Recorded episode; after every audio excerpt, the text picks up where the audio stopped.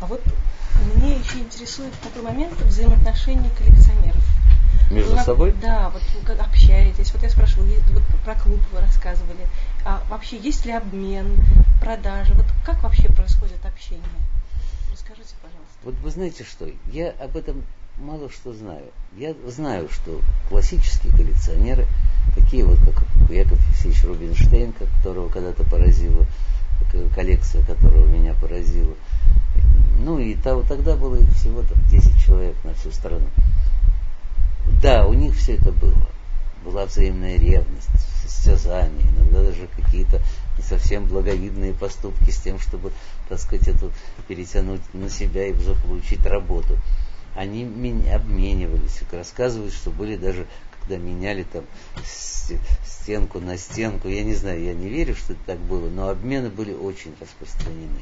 Я, например, знаю, мне рассказывал мой друг Игорь Санович, что э, он выменял на работу Филонова три, я сейчас не скажу точно, я могу ошибиться, три вещи. Но такого же высокого как бы класса, но ему настолько хотелось иметь Филонова, что он вот пошел на такой обмен. Потом, значит, он же мне рассказывал, его любимым художником был Ника Пиросмани, так? Пиросманишвили. И он, э, ну сегодня уже, наверное, можно об этом говорить, он обменял две работы Пиросмани, у Костаки он выменял на 30 вещей, ну небольших, но 30 вещей Шагала. Причем там были и, то есть он отдал 30 вещей Шагала за две больших, правда, два больших холста Пиросмани. И, и, среди этих 30 вещей Шагала были в основном акварели, но было и два или три масла. И это были все ранние работы. И, конечно, тогда рыночная стоимость, скажем, этих шагалов была несравненно выше рыночной стоимости, потому что Пиросмани был неизвестен на Западе. Сейчас, как говорится, существует на него и рынок определенный, все. Вот. То есть это была как бы убыточный обмен, но Игорь Санович это был блистательный коллекционер. Он ориентировался на свои собственные вкусы, предпочтения, понимание искусства. Он очень неплохо считал. Так, но он был все-таки вот из разряда романтических коллекционеров. Вообще, мне рассказывала Наталья Алексеевна Егоршина, которая, то- которая была замечательный художник, это жена, женой она была Николая Ивановича Андронова, но они были и страстные собиратели. И они между собой вот эти обмены называли таким термином лакировать кровь. Потому что есть какая-то острота в этом обмене. Бывали случаи, когда они менялись, а потом кто-то говорил, нет, давай обратно, мы должны вернуть эту сделку. Ну и обычно приходилось соглашаться. В общем, короче говоря, это был- была интересная история. Бывали случаи, когда, скажем, серебряную шкатулку Сазикова, ну, Сазиков это замечательный ювелир, был поставщик двора его императорского величества.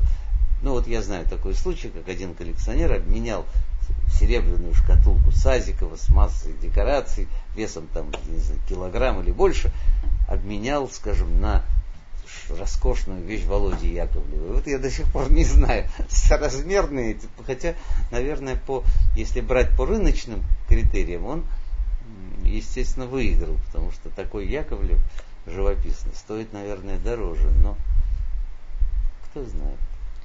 Я, вы знаете что, я, мне всегда так сложно расставаться с работой. Я не практиковал эти обмены никогда.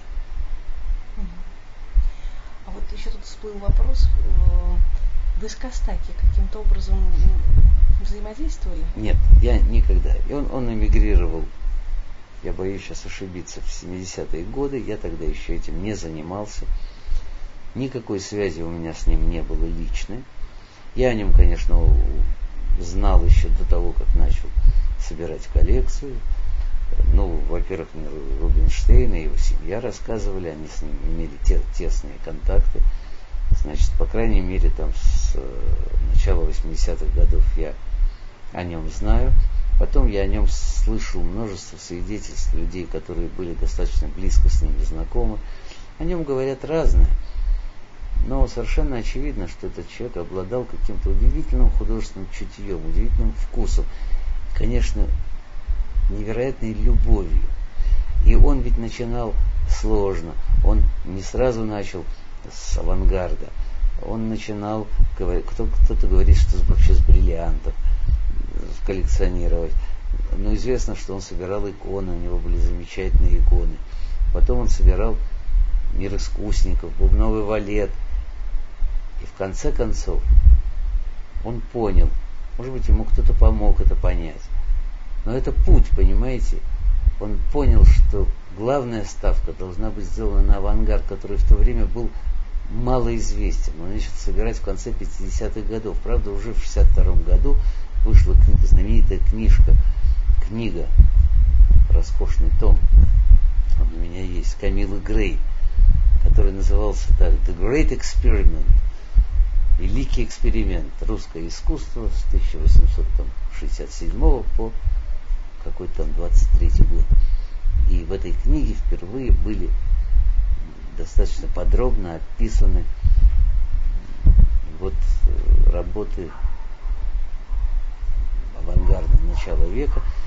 И говорят, что эта книжка была серьезным ударом по самолюбию Георгия Дионисовича, потому что Камила Грей жила в Англии, так, но она имела возможность приезжать в Советский Союз тогда и даже работать в архивах. Она владела русским языком неплохо. Ее наставником, так сказать, был Альфред Бар, директор э, Нью-Йоркского музея современного искусства, так называемого MoMA, Museum of Modern Art. И он сыграл очень большую роль в том, что эта книга вышла в 62 году, хотя в ней были недоработки и так далее, и так далее, но это была первая книга о русском авангарде, а Георгий Дионисович Костаки издал замечательную книгу, но уже значительно позже, в конце 70-х годов, в издательстве Abrams, вышла вот его замечательная книга. Это все мои, как говорится, ну, настольные, что ли, книги или какие-то очень близкие мне. Вот. Вот такая история. Но лично я с ним никогда не был знаком. Михаил, вот еще вопрос. Э, бытует такое мнение, что в России нет арт-рынка. Что это все достаточно стихийно происходит.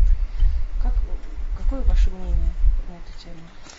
Ну, об этом, наверное, лучше спросить какого-нибудь человека, ну, например, Михаила Каменского, который представляет Сотби на территории всего постсоветского пространства. Но я с ним, мы с ним, ну, приятели очень хорошие, и, конечно, мы с ним иногда беседуем на эти темы. И более того, он меня приглашал я должен сказать, он как- как-то очень относится вот к моему такому романтическому собирательству с уважением или с таким как-то с позитивным таким моментом. Он иногда меня приглашает на какие-то телевизионные или там на другие передачи, какие-то ивенты. Ну, судя по всему, конечно, наш, наш рынок не развит, не развит. Ну, хотя бы факт того, что вот я, скажем, продолжаю большинство вещей приобретать все-таки напрямую у художников. Это означает, что нет рынка, нет посредников. Но мне кажется, что это естественно, понимаете, потому что у нас ведь все перекошено. Ну вот, скажем, я врач, хирург я каждый день делаю большие операции. Понятно, что на Западе, скажем, если бы я существовал вот в этой форме, у меня были бы совершенно другие доходы, другие возможности приобретения. А мне приходится оперировать за зарплату несчастных людей, так, которые находятся на грани жизни и смерти, которые приезжают подчас из глубокой провинции, Ну и мне не хочется бустировать эту тему. Всем прекрасно известно, что ничего существенно в медицине у нас не поменялось с, с советских времен. Я имею в виду, э, честно говоря, и саму медицину, ну и социальное положение врачей. И ясно, что я не могу приобретать работы у, значит, в галереях, где большие накрутки. И вообще, честно говоря, Понимаете, тут есть еще и другой момент. Мне очень интересно всегда общаться с художником. То есть рынок у нас, конечно, не цивилизованный, стихийный. Есть богатые люди, которым какие-то дилеры там приносят или галеристы что-то предлагают. Кстати говоря, им не предлагают. Но всегда все посмеиваются, потому что понимают, что я какие-то, я дружу со многими. И это замечательные в основном, кстати говоря, люди. У нас немного галерей, но их возглавляют прекрасные просто нормальные люди, которые все понимают. Они мне говорят, приходи на аукцион. Я говорю, ну я не могу, мне денег. Ну приходи, посмотришь, тебе будет интересно. Это действительно так и есть. Вот. Так что я считаю, что, конечно, рынок у нас в зачаточном состоянии. И все же есть несколько подвижников, просто с моей точки зрения. Такие, как Лена Селина, но они как-то даже приостановили вот этот свой бизнес, они сохранили эти галереи, там Марат Гельман, Володя Овчаренко, я не знаю, которые вот как бы пытаются этот рынок сформировать. И, кстати говоря, что касается вот Владимира Овчаренко, я должен сказать, что он все-таки очень сильно продвинулся по этой линии. Он провел три аукциона. Владей они называются, замечательное название. И великолепные были просто продажи. Вот, и прекрасно он всегда подбор вещей просто на высочайшем уровне, причем он берет, ну, он современное искусство, но вот то, что, тот период, который я собирал, так сказать, от шестидесятников до наших дней, всегда у него прекрасные вещи. Я считаю, например, что он очень много делает для того, чтобы у нас сформировался цивилизованный, нормальный рынок, но главную роль в этом играет общие факторы. Еще было бы интересно узнать, вот круг коллекционеров современных, могли бы как-то его очертить? Я далеко не всех знаю, так? Вот ну, сегодня ну, я общался с Люсей Петросян. Вот она замечательный коллекционер. У нее есть какие-то средства. Вот. Но она одержима страстью. Она увлекается к художникам и покупает. Я знал других, совершенно, так сказать, инвестиционных. Вот был у меня такой приятель, которому, которому я кстати говоря, помогал, потому что мне, ну, он действительно влюбился в это дело, там тоже был романтический момент. Но он собрал как бы, это очень богатый человек, он собрал как бы огромную коллекцию, но потом куда-то ушел, и вообще где эти вещи, они где-то там хранятся. Очень, иногда возникают на выставках. Есть мой друг Марк Курцер, который, собственно говоря, с которым мы учились вместе на одном курсе в мединституте, и потом через много лет нас судьба столкнула там по разным медицинским делам, и он увидел, значит, э, мою, мою коллекцию и загорелся просто желанием собирать и собрал великолепную, великолепную просто коллекцию очень быстро. Вот. Есть еще замечательные люди. Там Сережа Александров такой, который очень тонкий ценитель, понимающий. И, по-моему, у него прекрасная коллекция. То есть, в общем, есть, есть персонажи, есть, скажем, Саша Кроник, тоже мой близкий друг. Мне не хочется называть персонально, потому что я могу кого-то забыть, и если кто-то услышит это, откроет этот сайт Oral History, может обидеться. Вот. Саша Кроник, он тоже очень тонкий ценитель. Он начинал с очень узкого такого круга, но потом он расширял свои интересы. Человек глубоко понимающий какие-то вещи. Вот, есть, понимаете, есть разные, так сказать, есть те, кто больше как бы направлены в сторону как бы, такой живописи. Есть коллекционеры, это вот есть замечательный молодой, молодой парень Иван Исаев, так, ну, был совсем молодой, когда он начинал, сейчас он уже немножко, немножко, значит, да, э, старше, и вот тут замечательно он собирает актуальных художников, современных, он просто открыл некоторых, я бы так сказал, художников. Ну, в общем, что-то, и вот важный момент,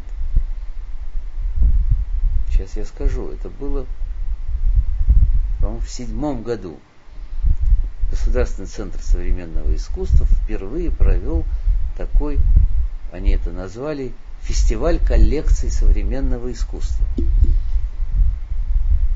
Ну, это была такая проба, как бы пробный шар. Но, начиная с седьмого года, каждый, каждый последующий год они проводили, продолжали проводить, значит, это мероприятие, или как это назвать.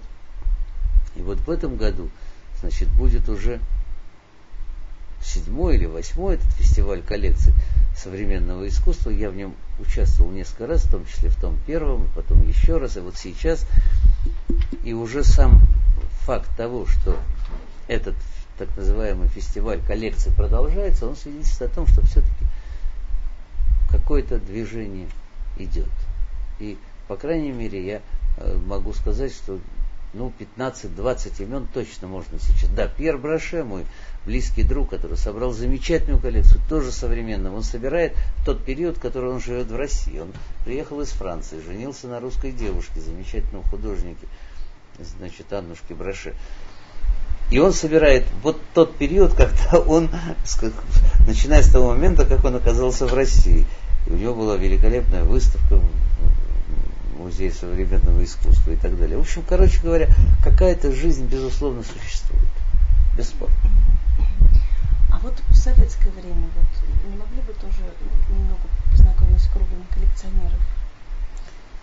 Ну, я На ваш взгляд, да. вот романтического толка.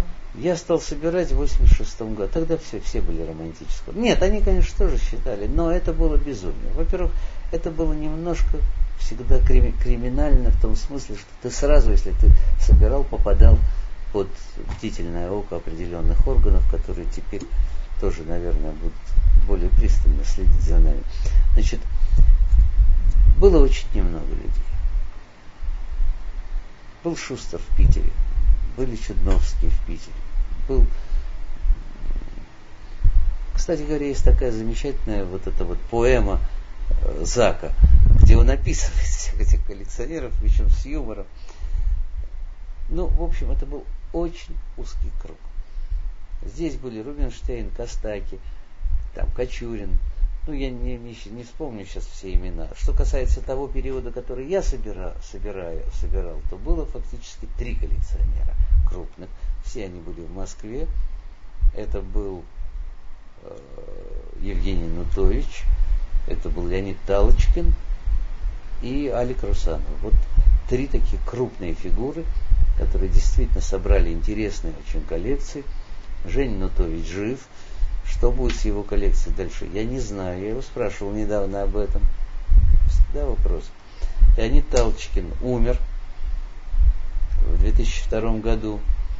Его коллекция находилась, ну, как бы на временном хранении и экспозиции в Российском государственном гуманитарном университете. Вот сейчас она передана в Третьяковку.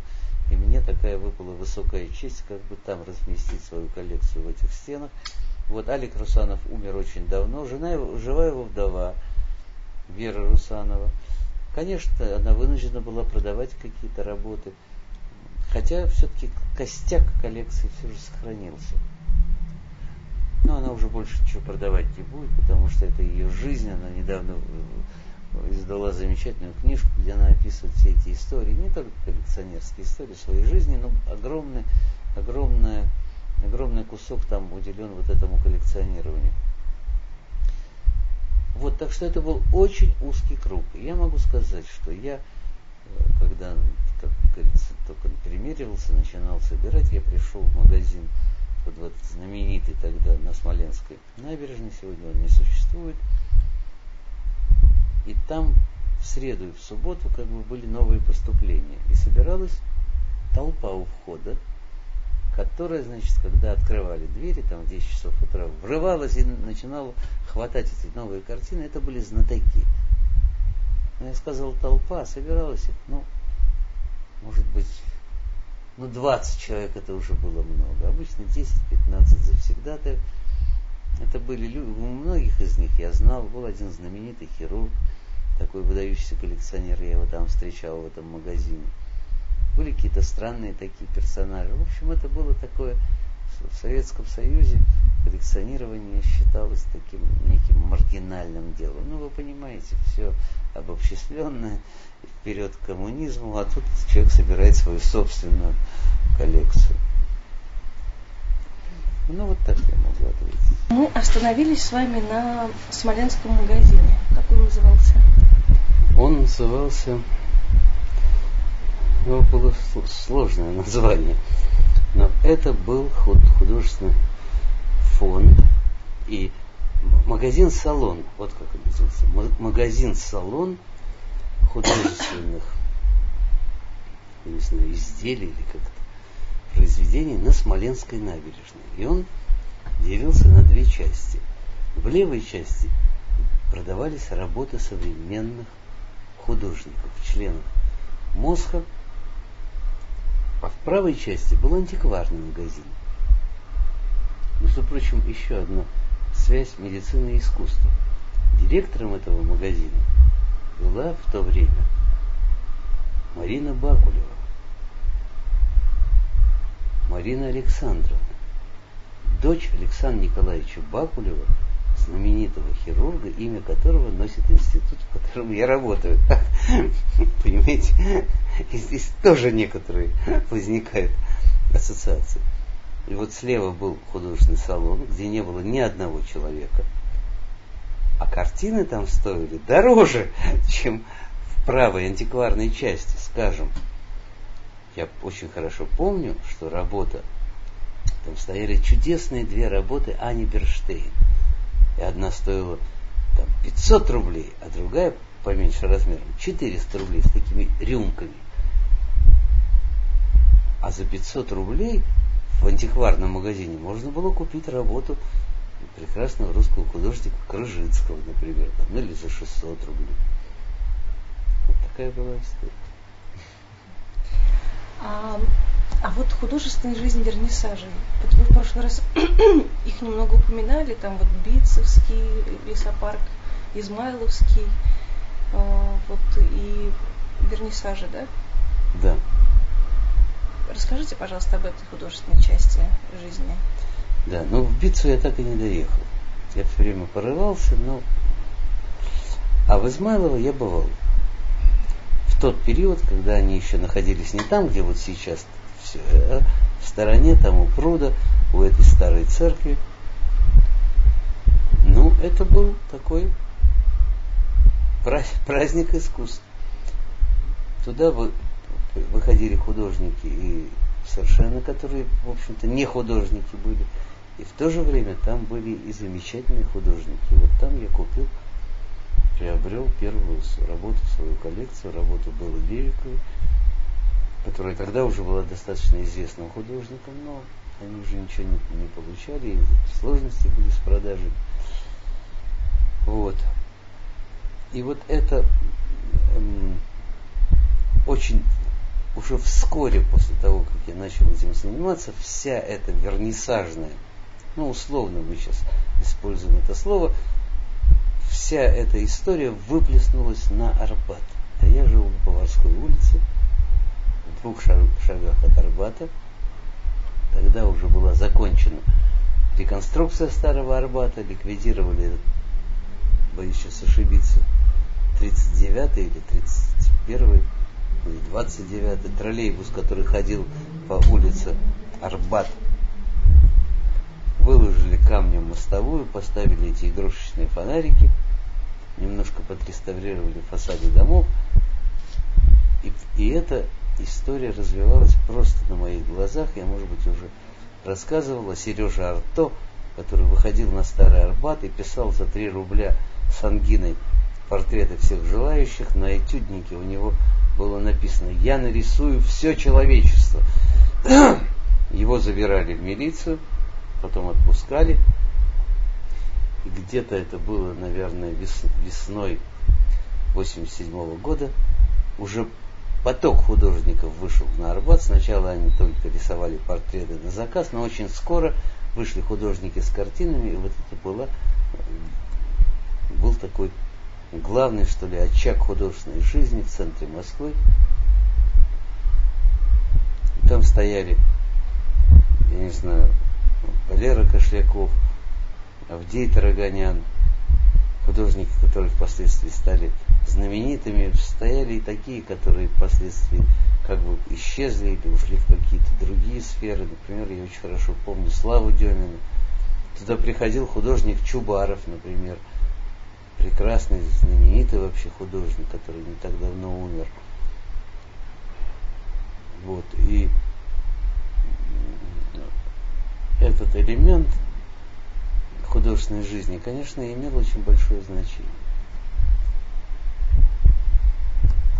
Ну вот то, что касается этих,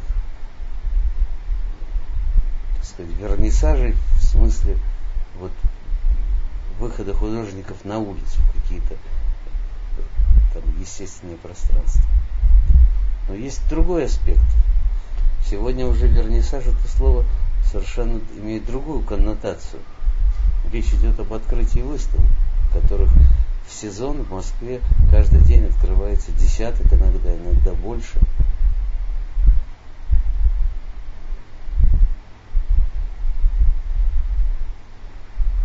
Но связь, конечно, есть. Такое понятие, я не люблю это слово, потому что оно, мне кажется, все-таки до сих пор еще таким жаргоном. Тусовщики. Значит, люди, которые постоянно присутствуют на всех вернисажах. Я знаю таких, таких персонажей, они все довольно странные, в общем-то, ребята.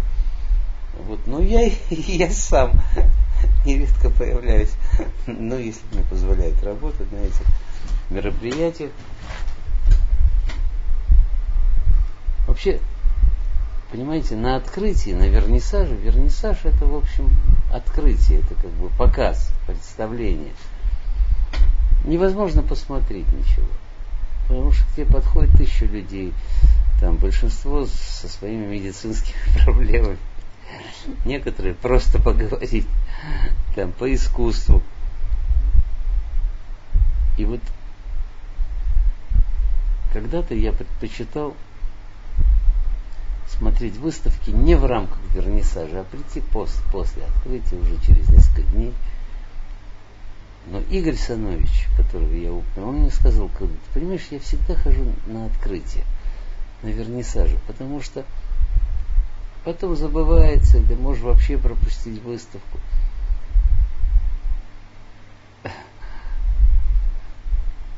Ну вот такая вернисажно-тусовочная такая история, это ну, это довольно, довольно интересно. Михаил, а в Измайловском парке вы бывали? Да. Кого вы там встречали? Какой круг художников там? Был? Ну вот в ранние, в ранние времена, там, в середине 80-х годов, там бывали прекрасные художники. Вот Игорь Рожанец, работу которого только что мы с вами детально изучали. Вот Кстати это? говоря, да, вот именно это, да. Э, это было одно из моих первых сильных впечатлений. Вот художник не так давно умер, буквально около года назад. И, значит, как я уже сказал, все эти художники располагались значит, на территории парка, вблизи пруда. И там стояла такая старинная полуразрушенная церковь. И Э, значит, Игорь Рожанец, он обычно э, располагался на паперти, так сказать, этой церкви. Он ставил мольберт, холст на него, и это был такой перформанс. Он подходил к холсту, ставил на нем точку, вот такой, такая высшая уже градация пуантилизма. Ставил точку, потом он поворачивался, отходил. Значит, все это на, э, у подножия храма отходил, значит, метров на 15, поворачивался, смотрел внимательно на холст, потом опять приближался, ставил вторую точку и опять отходил, и все это превращалось в такой бесконечный перформанс. Вот это мне запомнилось, это было сильно, сильное впечатление. Ну вот так. Михаил, а давайте поговорим о вашей коллекции вообще ее что в ней находится? Вы же собирали не только нонконформистов, да? Вы же еще, я так понимаю, все время современное искусство тоже собираете. То есть оно все время у вас все современнее и современнее. И вообще вот как, в каком оно у вас состоянии? Что вы с ней делаете? Как, как вы вообще с ней живете? Расскажите, пожалуйста. Вообще жить с коллекцией это непростое дело. Вот Леонид Талочкин, о котором мы уже тут говорили не раз, Он мне как-то сказал, ты понимаешь, я его спросил, как, как вы отдаете коллекцию в РГГУ, вы всю жизнь не прожили? Он мне говорит, ты не представляешь, как это тяжело жить с картинами все время. Честно говоря, у меня таких эмоций не было. Я, когда моя комната, комната еще тогда в коммунальной квартире стала постепенно заполняться картинами, я прекрасно себя чувствовал. Ко мне приходили друзья, ругали, говорили, что я ничего не понимаю, вообще собираю всякое, как это сказать, интеллигентнее. Ну, в общем, что нечто совершенно ненужное. Вот. Но так складывалось, что я собирал шестидесятников, ну начал, а общался-то я с молодыми художниками, в том числе на том же самом Арбате, который играл роль такого большого вернисажа. И, конечно, ко мне стали приходить и работы моих сверстников, современных молодых художников. Мне тогда было, когда я все это началось, мне было всего-навсего там 28-29 лет. Вот. Ну и, конечно, я дружил, дружил действительно с, с молодыми художниками. Там в то время тоже, вот казалось бы, только-только-только все начиналось. И все же были разные какие-то слои. В 86-м, если я не ошибаюсь, году или в 87-м состоялась такая огромная выставка, она называлась «Лабиринт». Это было очень точное название, она проходила в Московском дворце молодежи, это у метро Фрунзенской, в тех местах, где я когда-то учился во втором медицинском институте. Это была первая такая огромная выставка без худсовета, куда любой мог принести свою работу. И, в общем, все там были повешены. Повешены, да. Ну и, в общем, тогда в те времена я завязал свои знакомства с, совсем молодыми художниками. И, конечно, их работы ко мне приходили. Другое дело, что когда я занялся какой-то такой выставочной деятельностью, я начал с шестидесятников. Но потом я стал показывать работы более молодых художников. А сколько у вас коллекций примерно работ? Ой, вы знаете, это чрезвычайно сложный вопрос, потому что на самом деле коллекция, вы задали такой вопрос, она находится все-таки в ужасном состоянии, в том смысле, что когда-то, когда я начинал все это дело, я завел такой как бы, я не знаю, реестр, дневник, где я записывал все поступления. Более того, я зарисовывал так, таким легким, так сказать, штрихом э, работу, и я писал, значит, ну, автора, там, все соответствующие данные там, и так далее, и провинанс, откуда, за сколько я приобрел и так далее, и так далее. Но, наверное, уже лет 10 назад я прекратил вести этот дневник, потому что просто это стало невозможно, поскольку иногда я бывали такие дни, когда я получал там 25-30 работ, и все это записать, при том, что я каждый день там оперировал, и все такое, это просто становилось очень тяжелым, тяжелым трудом. Но я думаю, что где-то примерно 6 тысяч вещей, с графикой, конечно. 6 тысяч работ, вот так у меня есть сегодня. А вы их храните как-то тоже систематизированно, или это все тоже такой стихийный характер носит скорее? Ну, понимаете, в чем дело? Я не могу арендовать э, специальное помещение. Так? Но у меня довольно большая квартира. Она вся заставлена, я не знаю, заложена этими работами. Конечно, это не идеальные условия хранения для самих работ. но все-таки я стараюсь соблюдать какие-то принципы. И могу сказать, что каких-то больших там катастроф и порчи вещей у меня не было никогда в жизни. Бывали некоторые повреждения, но чаще всего это было, когда работы транспортировали на выставку. Такие вещи бывали, но это были незначительные повреждения, легко реставрировались. Ну, конечно, хранение в домашних условиях без определенной влажности, без определенной температуры, это не идеально. Ну, что поделаешь. А ваша работа, я так понимаю, вы часто выгуливаете, они у вас участвуют в выставках, да? Да. И я так понимаю, что практически все они э, каталогизированы, да? ну как это, участвовали в каких-то изданиях каталожных. Да, ну очень большое количество работ, наверное, ну, по крайней мере, живо, живописных, они опубликованы. Вот.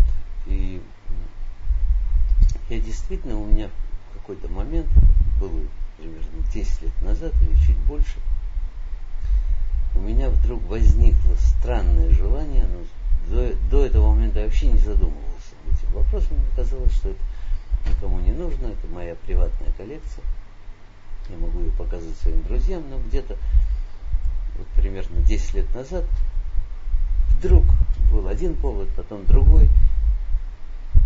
И вдруг я почувствовал, что это, наверное, то, что я должен делать. Я стал ее широко показывать, причем не просто показывать работы, потому что мне это кажется вообще не очень интересно.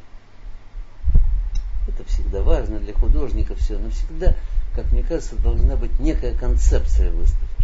Я что-то должен сказать людям, которые придут. И вот у меня вдруг стали как бы рождаться, помимо моей воли, изнутри меня некоторые такие выставочные проекты, экспозиционные проекты.